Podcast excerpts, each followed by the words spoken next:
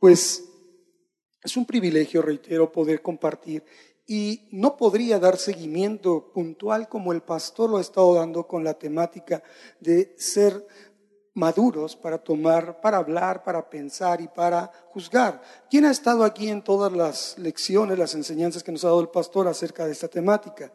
Hay varios que han estado cada miércoles y bueno, hemos visto que el pastor ha expuesto acerca de la cita, basándose todo, a todo este estudio, toda esta temática de estudios en Primera de Corintios 13, 11, la cual dice, cuando yo era niño, hablaba como niño, pensaba como niño, juzgaba como niño, mas cuando fui hombre, dejé lo que era de niño. ¿Cuántos se acuerdan de esa porción de la escritura? Sobre ella el pastor ha estado mostrándonos a través de la misma palabra de abundantes citas temáticas acerca de nuestro proceder, de nuestra conducta, de nuestra vida, de nuestros pensamientos, de la madurez con la que nosotros debemos actuar como hijos de Dios. Entonces, hermano, ¿qué es, eh, reitero, no vengo a, abundar más en esa palabra, pero sí me gustaría puntualizar el por qué recibimos esa palabra. ¿Cuántos se gozan de venir a la congregación? Sean honestos. ¿Todos o nada más unos cuantos? Ahora vamos a preguntarlo otra vez. ¿Cuántos nos gozamos de venir a la congregación? Eso ya es un, un aliciente. Ahora, ¿cuántos nos gozamos de recibir palabra de Dios? Eso es algo hermoso. Ahora, ¿cuántos aprovechamos esa palabra que se expone en este lugar? ¿Por qué se ríe? Otra pregunta. ¿Cuántos buscamos aplicar la palabra de Dios que se expone en este lugar? ¿Cuántos vivimos esa palabra de Dios? Bueno, en fe yo creo que todos la vivimos. Amén. Miren, es un privilegio poder escuchar la voz de Dios. Cuando oramos, nuestra oración siempre debe estar dirigida a buscar conocer la voluntad de Dios. El entrar en su palabra, la autoridad, la escritura, es, es, suficiente para poder mostrarnos qué es lo que Dios quiere de nosotros, qué es lo que Dios espera de nosotros y cómo quiere Dios que lo hagamos. Entonces la oración debe de ser dirigida a conocer la voluntad de Dios primeramente. Y después, nuestra oración tiene que estar dirigida a pedir a Dios que nos ayude a obedecer esa voluntad revelada en nosotros. ¿Estamos de acuerdo? O sea, no es tan sencillo el orar. El orar implica una gran responsabilidad, pero la responsabilidad es compartida con el hecho de también conocer la voluntad de Dios. ¿Y cómo hemos de conocer esa voluntad de Dios? Sino a través de su palabra. Su palabra es la voz de Dios, inspirada por el Espíritu Santo a hombres de Dios que tomaron ese, aceptaron esa comisión y fueron llevados a la experiencia de transmitir los pensamientos de Dios en la escritura. Entonces, si queremos saber qué dice Dios, si queremos orar por la voluntad de Dios, necesariamente, obligadamente tenemos que trasladarnos a la palabra de Dios, a la sagrada escritura. Amén. Entonces, en esta temática tenemos y debemos de tomar muy en cuenta el por qué y el para qué de escuchar esa palabra de Dios. Y les voy a decir que probablemente después de esto ustedes se sientan incómodos si es que estamos haciendo lo correcto o no al escuchar la palabra de Dios. Miren, todas esas enseñanzas que nos ha dado el pastor en esta secuencia hablan sobre la madurez y crecimiento. Madurez y crecimiento de aquellos que andamos en el camino de Cristo y que buscamos en ese camino de la cruz también encontrar el deleite en la resurrección de nuestro Señor. Porque la palabra de Dios dice en 1 Corintios 15, un tratado sobre la resurrección, que si Jesús no resucitó, vana es nuestra predicación y vana es nuestra fe. Entonces es necesario entender que la palabra de Dios toda nos lleva a un propósito, que es conocer el plan de Dios, un plan plasmado desde el principio de las edades, para poder entonces entender que todo lo que dice su palabra tiene un propósito, que maduremos, que maduremos y que crezcamos en nuestra fe y en el caminar en Cristo, siguiendo a Cristo.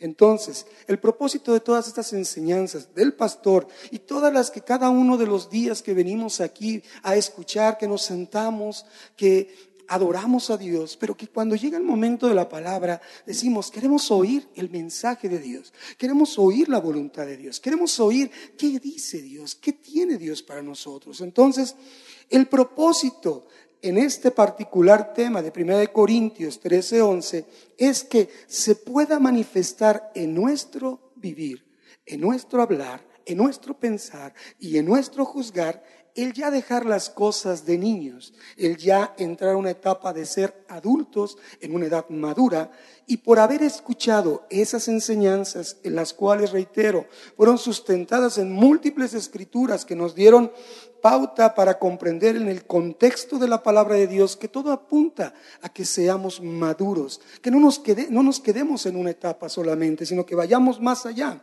Entonces, pensando en todas estas enseñanzas, he reflexionado en dos aspectos muy importantes que quiero compartirte. Dos aspectos de, no solo de estas, perdón, de estas enseñanzas, sino de todo lo que venimos a escuchar en este lugar o en algún otro lugar donde hayas escuchado la palabra de Dios. Y uno, primero, es, el primer aspecto es compromiso. Escuchar la palabra de Dios nos lleva a tener un compromiso nos lleva a comprometernos. Y escucha, hablaba, buscaba sobre compromiso y lo sintetizo de la siguiente manera. El compromiso es una obligación que se contrae, ya sea por algún convenio o simplemente puede ser expresada por una promesa. Y ya se crea un compromiso. Tú prometes algo a alguien y estás creando un compromiso de cumplir lo que has prometido. ¿Estamos de acuerdo? Es un compromiso. Pero para que exista un compromiso inteligente y racionalmente, es necesario que exista previamente un conocimiento. ¿De qué? No podemos comprometernos, hermano, y estarás de acuerdo conmigo, en hacer algo si desconocemos los aspectos de ese compromiso, los alcances de ese compromiso, las obligaciones de ese compromiso. ¿Estás de acuerdo? Para comprometernos hay un conocimiento previo que entra, nos hace que tenga sentido y entonces decidimos comprometernos. Nos comprometemos entonces, después de conocer algo, en buscar alcanzar los objetivos o el propósito de aquello que ya hemos conocido. ¿Me explico? Ya conoces algo, entonces te sientes que es correcto, sabes que es correcto, te comprometes a alcanzar o a buscar alcanzar esos objetivos. Si nos interesa y sabemos que es para nuestro beneficio. Creo que es cuando hemos venido aquí a escuchar la palabra de Dios, sabemos que es por nuestro beneficio. Entonces, ¿me vas entendiendo?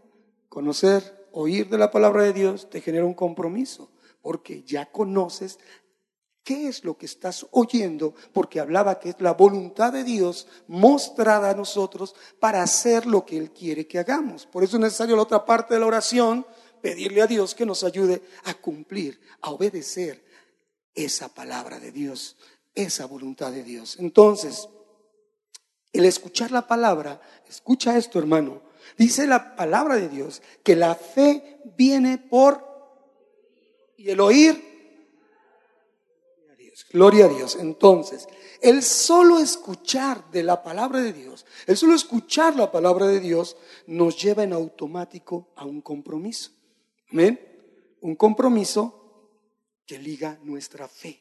Entonces, si vamos a ver ese compromiso, es porque en algún momento de lo que tú estás oyendo, te sale un amén. ¿Cierto o no? Te comprometes te hace sentido lo que está diciendo. ¿Y cómo le haces? Con que no le hagas así al que está al lado está bien. Con que lo tomes para ti es lo mejor. Entonces, mm, tiene sentido. Pero también te voy a decir algo. Es que tú sabes que eso tiene en ti un involucramiento, porque también a la par terminamos haciendo una oración. ¿Cierto o no? Toda vez que se predica la palabra de Dios se termina con una oración. Necesariamente esa oración te lleva a pedir a Dios algo que has conocido de su voluntad, ¿cierto o no?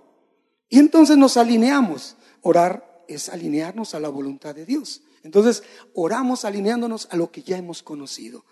Es así entonces que estamos, estamos involucrándonos. Y ahora he de ser honesto y he de decirte esto unos en mayor medida que otros, a tomar una acción sobre lo que hemos conocido y poner todo de nuestra parte, toda nuestra capacidad, todo lo que somos para realizar los cambios necesarios que han sido instruidos al conocer de la voluntad de Dios. ¿Me explico? Entonces, dense cuenta acerca de la importancia del compromiso, porque eso que queremos cambiar nos hace sentido el cambiarlo porque ya lo hemos conocido, lo conocemos y ya sabemos lo que debemos hacer y entonces nos empeñamos y nos esforzamos para desempeñarnos en algo muy importante. ¿Para qué es que venimos a conocer de la palabra de Dios? ¿Para qué es que venimos a conocer voluntad de Dios? Para ser discípulos de Él. Simple, simple. Entonces el compromiso es muy grande porque cuando conocemos lo que tenemos que hacer, estamos alineándonos a caminar por una senda que nos lleva necesariamente a ser discípulos. Y un discípulo es aquel que hace lo que le enseña su maestro. Un discípulo es el que lleva a cabo esa enseñanza, ese adoctrinamiento, que es una práctica que necesariamente debe de ser llevada a la vida cotidiana. Entonces el compromiso es muy grande porque conocemos voluntad de Dios, sabemos cómo debemos hacerlo y debemos entender, ya sea, reitero, en mayor o menor medida, el comprometernos a llevarlo a cabo, para desempeñarnos entonces como verdaderos y fieles discípulos del Señor. ¿Quién dice amén? Ese es un primer aspecto, hermanos. Entonces, todo lo que tú vienes y oyes genera un compromiso en ti. Todavía estás en posibilidad de salir de aquí. ¿Quién dice amén? No digas a todo amén, hermano, solo a lo que dice la palabra de Dios. Entonces, otro aspecto es la responsabilidad. Sí, escuchar la palabra de Dios nos lleva a dos aspectos, compromiso y responsabilidad. Responsabilidad. Ahora, la responsabilidad, resumiendo algunos conceptos, es aquello que te lleva a adquirir aquella, aquella atributo, aquella virtud humana, porque eso es una virtud y un atributo humano, de adquirir una obligación moral. Esa obligación moral surge ante la posibilidad de haberte equivocado en algún momento, haber cometido un error en una decisión o una acción respecto de algo que ya conoces. Entonces, ¿qué quiere decir esto? Que ser responsables es estar supuestos también a reparar errores o a compensar los posibles males ocasionados por no hacer las cosas correctamente. ¿Y a qué me refiero? La responsabilidad que implica oír la palabra de Dios es que ya conocemos lo que tenemos que hacer. Por tanto, el ser responsable nos lleva a que si nos damos cuenta de que estamos haciendo algo en contra de lo que ya hemos aprendido y conocido, o perdón, conocido, aprendido y que queremos vivir, entonces, hermano, se ejerce un acto responsable reitero, es un atributo que pertenece a todos y cada uno de los que estamos aquí, que tiene implicación de, que todos gozamos de libertad para actuar como queremos hacerlo. ¿Alguien de aquí ha sido impuesto para actuar de cierta manera? ¿Se le ha impuesto alguna conducta? Salvo que no entre con alimentos, salvo que apague su celular, salvo, salvo los anuncios, ¿verdad? Pero eso, díganle allá al de los anuncios, a mí no me diga nada. ¿Sí? Pero nadie está obligado a hacer otra cosa, sino a gozar de su libertad en aquello, en aquellas acciones o decisiones que debe de tomar. Y, y ante las mismas dar satisfacción. Esto estamos trayéndolo que si conocemos la palabra de Dios, somos responsables de todos y cada uno de los puntos que entendamos. Entonces también lo debemos hacer conscientemente. Es decir, vamos a medir, a reconocer y a asumir las consecuencias de lo que hagamos para responder ante una probabilidad de algo que se nos demande. Es decir, tú vas a la iglesia y cómo te comportas. Tú eres una persona que hablas de Dios y cómo te comportas. Tú eres alguien que conoce de Dios y vas domingo, miércoles y toda la semana y qué ha pasado en ti. ¿Me explico? Es el, ese es el compromiso y esa es la responsabilidad. Una persona que como tú y como yo hemos decidido venir a escuchar palabra de Dios, voluntad de Dios, somos responsables de decidir desarrollar una acción de forma libre y también consciente y aceptar todo lo que de ello venga. Es decir, hermanos, no podemos hablar de decir una cosa aquí y hacer otra cosa allá. ¿Me explico? Ahora bien, la persona responsable debe tener, y es necesario, es vital tener razón en lo que hace. Y Dios nos da la oportunidad de razonar su palabra. Es decir, una persona que carece de raciocinio, como dice la Escritura, 1 Corintios 13, como el niño, si carece de un raciocinio, no es responsable de sus actos. Entonces, el compromiso y la responsabilidad nos llevan a dar cuentas de lo que conocemos. Somos tú y yo, somos responsables de lo que conocemos, porque lo que conocemos viene a ser una pertenencia en nosotros. Es un conocimiento tuyo para que entonces puedas tomar una decisión de hacer o no hacer con lo que ya conoces. Y entonces también de lo que tú conoces, de lo que ya te pertenece, tú y yo tenemos que dar cuentas. Y créanmelo, hermanos, ya no habiendo ignorancia, todo lo que viene después del conocimiento es algo que desagrada a Dios. Porque tú y yo somos lo que oímos y somos lo que pensamos. ¿Quién dice amén? Que dice, hermano, ¿de qué me está hablando? ¿Qué dice? Simplemente, hermano, que si has decidido venir a escuchar lo que se predica en este lugar, que es palabra de Dios derivada de la escritura, hermano, entonces tienes que sujetarte y someterte a ti mismo, no a nadie más, y a Dios, de ser responsable y comprometido con lo que has oído. Amén. Esto entonces, hermano, lo veo como una parte fundamental y muy importante del proceso de los que se acercan a Dios. Y dirán entonces las visitas, pues yo mejor me salgo, porque si es un compromiso eh, que me lleve a dar algo que tal vez no estaba pensando, entonces, ¿qué hago aquí? Pero te voy a decir algo ese desarrollo de los que se acercan a Dios es para que te conviertas no en uno más del montón, no en uno más de una religión, no en uno más de una persona simpatizante o simplemente un creyente, sino ir a un nivel de un discípulo, de los que pagan verdaderamente el costo de seguir a Jesús. Amén. La palabra de Dios dice en Mateo 16, 24, y lo leo, dice, entonces Jesús dijo a sus discípulos, si alguno quiere venir en pos de mí. ¿Cuántos quieren ir en pos de Jesús? ¿Cuántos quieren verdaderamente seguir los pasos de Jesús? Sin pena, hermano, no están filmando para allá, filman para acá. O sea que puedes pasar en la anónima y ser de la secreta. ¿Quién quiere seguir a Jesús? Gloria a Dios. Ahora sí creo que estoy en la iglesia correcta, en la congregación correcta. Entonces dice el Señor, si alguno quiere venir en pos de mí, palabras de Jesús dice, niéguese a sí mismo, tome su cruz y sígame. Orden de factores que altera el producto. Primero es negarse a sí mismo, es darte testimonio a ti mismo de que lo que escuchas lo vives, lo obedeces, dar testimonio a los demás de que vives y obedeces, eso es tomar tu cruz y entonces a seguirle al Señor. Amén. Solamente de esa manera. Entonces, hermano, compromiso y responsabilidad es una sola consigna, hacer lo que escuchas. La palabra de Dios dice en Santiago 1.22, no solamente ser oidores, sino, si leemos la Biblia, no solo oidores, sino sobre ti lo que has dicho, hermano. Tú lo has dicho. Amén.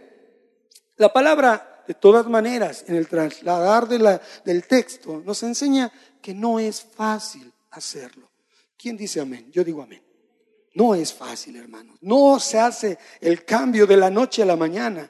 Todo es un tema de perseverancia porque son asuntos del corazón. Y la palabra de Dios dice que el corazón es engañoso y perverso más que todas las cosas en Jeremías 17. Pero también dice la palabra en Mateo 15.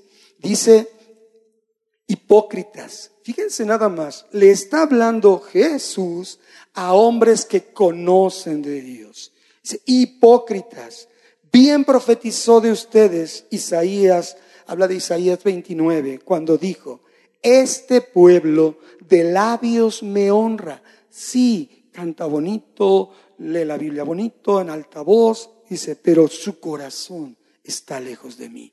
No hay compromiso, no hay responsabilidad, pues en vano, dice, me honran, enseñando doctrinas y mandamientos de hombres como doctrinas, enseñando como doctrinas mandamientos de hombres. Es decir, cuando no entendemos lo que oímos aquí y cuando queremos vivir de acuerdo a nuestra manera, hacemos una de una percepción humana, una doctrina y queremos que todos se ajusten a ello.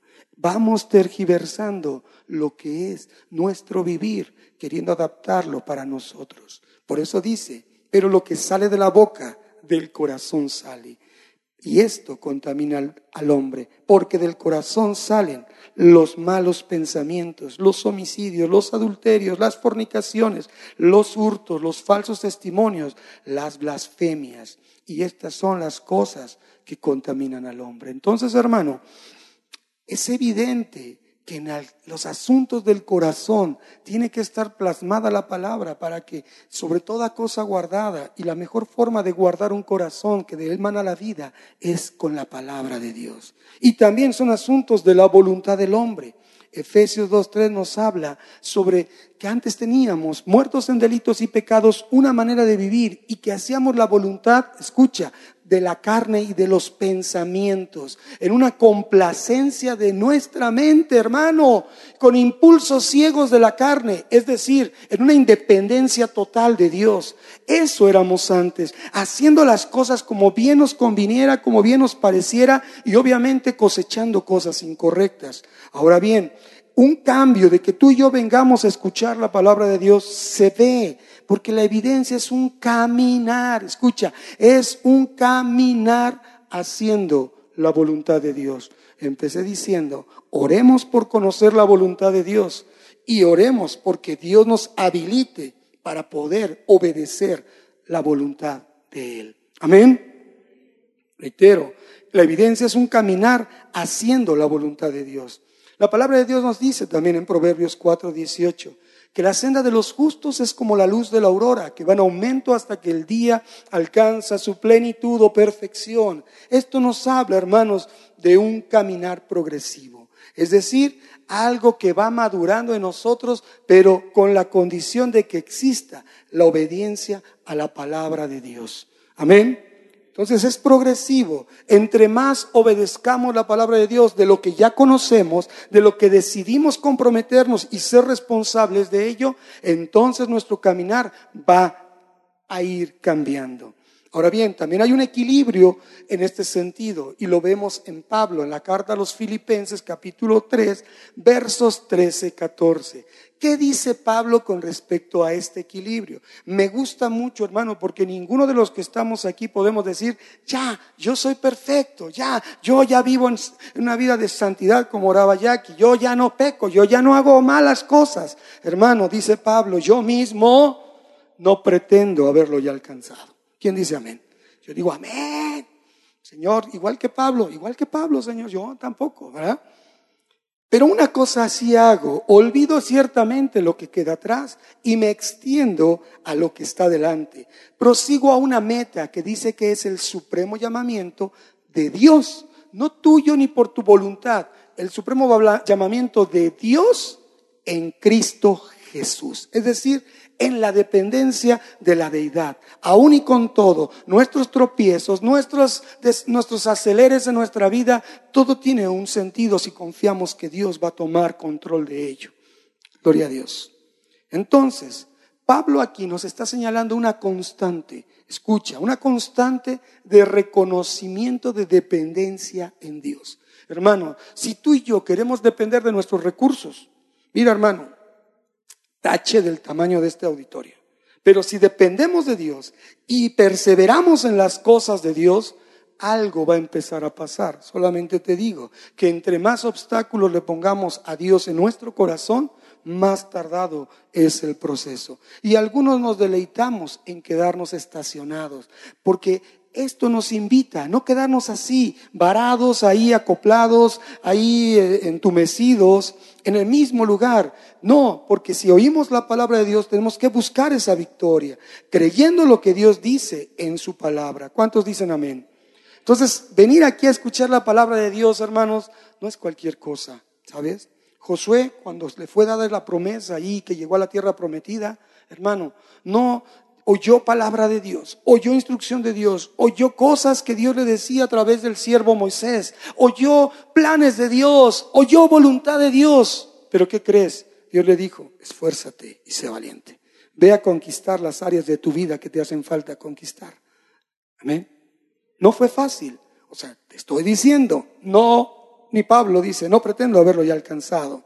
Entonces, la analogía con esto de Josué es que las áreas, las ciudades que él conquistó, tienen que ver con las áreas de nuestra vida que tenemos que conquistar, en las que seguimos batallando por no creer lo que Dios dice y que ya sabemos. Fíjate, por no creer lo que Dios dice y que ya sabemos. Y por no obedecer lo que Dios dice y que ya conocemos. ¿Estamos? ¿Lo has escuchado, hermano? ¿Y qué dices a ello? ¿Te gusta o no te gusta? ¿Te compromete o no te compromete? ¿Te hace responsable o no te hace responsable? Te digo una cosa, es un tremendo compromiso esa responsabilidad de conocer de Dios. Sí, hermano. Fíjate. Jesús pasaba por las ciudades y viendo incluso que en el capítulo 11 ahí de Mateo dice que Juan el Bautista se acercó, mandó, mejor dicho, mandó discípulos de él a decir, oye Jesús, ¿eres tú? ¿O todavía esperamos a otro que ha de venir? ¿Se acuerdan ese pasaje? Y entonces, ¿qué le dice el Señor a los discípulos de Juan el Bautista? Pues llévenle reporte a Juan de lo que ven, se sanan los enfermos, los cojos, todo aquello que dicen, yo no voy a hablar ve lo que está sucediendo. Entonces, tenemos mucha incredulidad de que Dios puede intervenir en nuestras vidas para hacer cambios. Tenemos mucha incredulidad acerca de lo, del poder de Dios. Y como Juan, mandamos mensajeros que otros oren por nosotros a ver si a ellos sí los escucha. Mandamos mensajeros para ver si alguien puede hacer algo en medio de mi situación. Es que si no va el hermano tal a orar por mí, entonces no hay milagros. No, hermano, dependencia de Dios. Jesús dice su palabra ahí en Mateo 11, 20, que comenzó a reconvenir a las ciudades en las cuales, escucha, había hecho muchos de sus milagros, porque no se habían arrepentido. Tú y yo hemos visto un milagro que es nuestra vida. Hemos entendido que Dios se ha manifestado de muchas maneras en cada uno de nosotros. Hemos visto el milagro de nuestro vivir diario. Amanecemos, vivimos, tenemos que comer. Es un milagro, pero muchas veces no nos arrepentimos de nuestro proceder. Y él dijo, ay de ti, Corazín, ay de ti, Betsaida. Estoy leyendo Mateo 11, 20 en adelante. Ay de ti, Corazín, y ay de ti, Betsaida. Porque si en Tiro y en Sidón se hubieran hecho los milagros que han sido hechos en ustedes, tiempo ha que se hubieran arrepentido en silicio y en ceniza. Fíjate. Por tanto les digo, que en el día del juicio será más tolerable el castigo para Tiro y para Sidón que para ustedes. Y tú, Capernaum, que eres levantada hasta el cielo, hasta el Hades serás abatida. Porque si en Sodoma, fíjate qué tremendas palabras utiliza el Señor, si en Sodoma se hubieran hecho los milagros que han sido hechos en ti, habría permanecido hasta el día de hoy. Y Sodoma fue destruida por el fuego del cielo. Así que les digo, por tanto, que en el día del juicio será más tolerable el castigo para la tierra de Sodoma que para ti.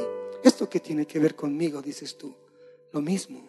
Mejor nos hubiera valido quedarnos allá afuera sin conocer nada de Dios, sin haber visto los milagros de Dios, sin haber conocido de la voluntad de Dios, porque entonces ya somos comprometidos y responsables a hacer lo que Dios nos dice.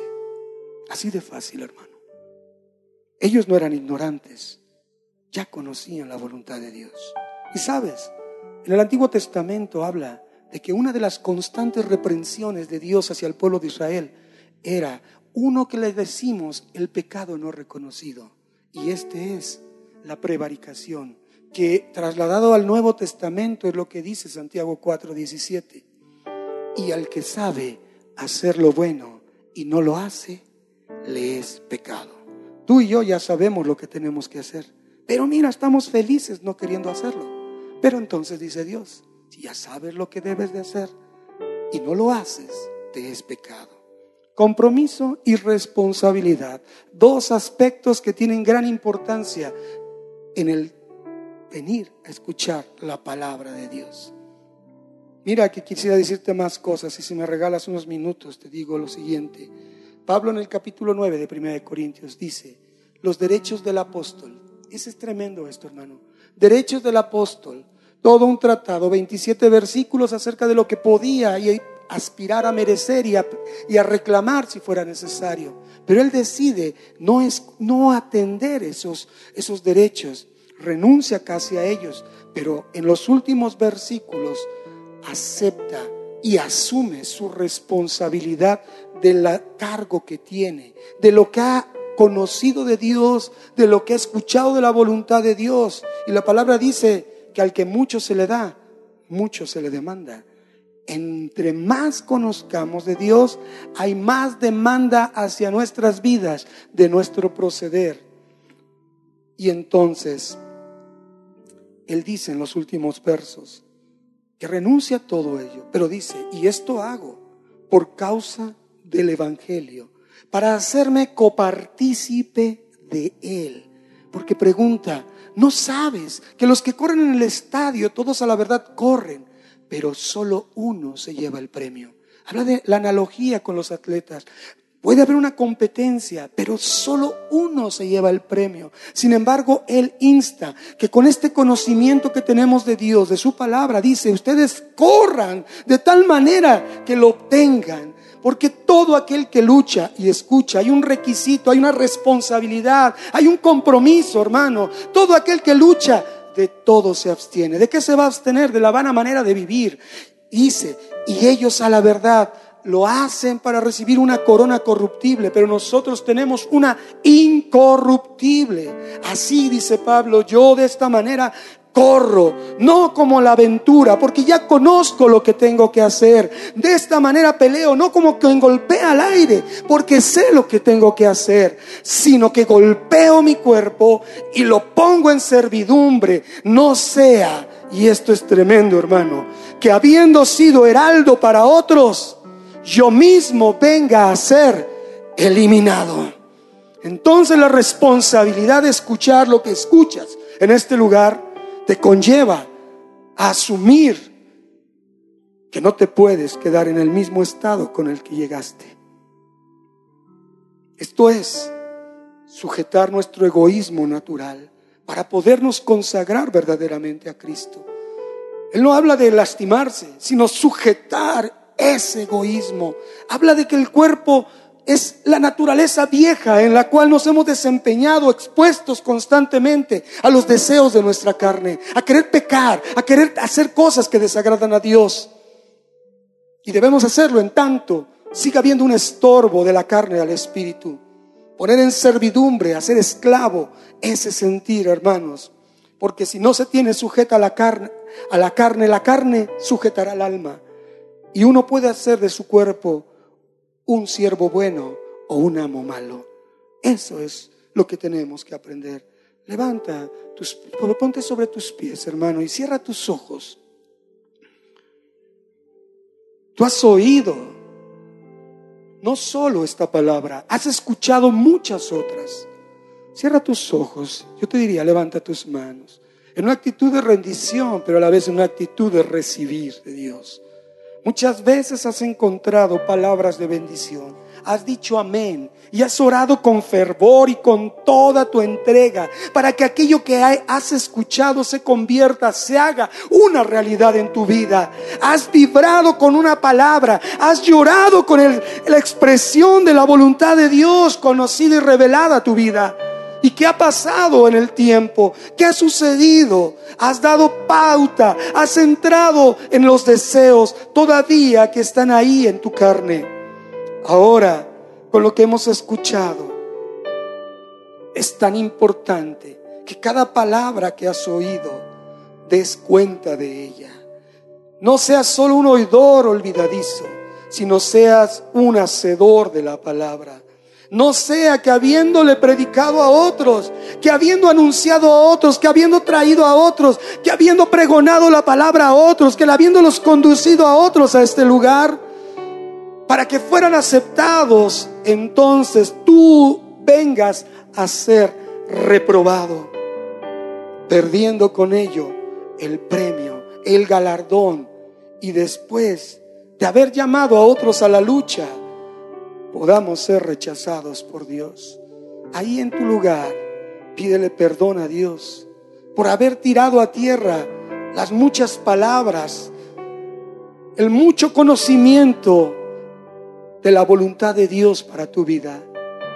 No es fácil ser responsable, no es fácil ser comprometido en los asuntos de Dios, pero Dios tiene un propósito para cada vida. No quiere decir que puedas ser eliminado al perder tu salvación, pero sí, hermano, de tu conducta depende perder los privilegios, los privilegios como el poder llevar el mensaje a otros. Porque es fácil decir a otros cómo vivir, pero no lo respaldamos con nuestra manera de vivir lo que decimos. Necesitamos esa autodisciplina, compromiso y responsabilidad y no andar caminando en aquello irresponsable de pensar que a nosotros no nos pasará nada. La palabra de Dios dice, por tanto, es necesario que con más diligencia atendamos a las cosas que hemos oído, no sea que nos deslicemos. Debemos negarnos a nosotros mismos. Debemos tomar nuestra asignación y seguir a Cristo, siendo comprometidos y responsables con lo que Él nos ha enseñado. Padre, te doy gracias, Señor. Tu palabra y tu mensaje ha sido expuesto. Háblanos en lo particular, en lo individual a cada uno de nosotros. Enséñanos a palpar, a hacernos totalmente responsables y comprometidos con todo lo que tú nos has enseñado. Padre, asuntos del corazón y de la voluntad humana Ayúdanos a rendirlo a ti solamente, Dios. Damos gracias por ello, Señor. Y aquellos que nos visitan por primera vez o has escuchado un mensaje y ese mensaje ya te ha comprometido, toma una decisión. Vuélvete a Dios. A través de su palabra, dile, ¿qué hago? Él te dice, arrepiéntete y conviértete, porque tendrán de Él perdonando tus pecados, tiempos de refrigerio para que puedas vivir en una novedad de vida. Señor, te damos gracias por lo que tú estás haciendo en nosotros, porque nos permites escuchar tu palabra y porque hoy nos responsabilizamos y nos comprometemos a vivirla, Señor. Te damos gracias en el nombre de tu Hijo amado Jesús, que se haga siempre tu voluntad. Amén y amén. Démosle un aplauso, Señor.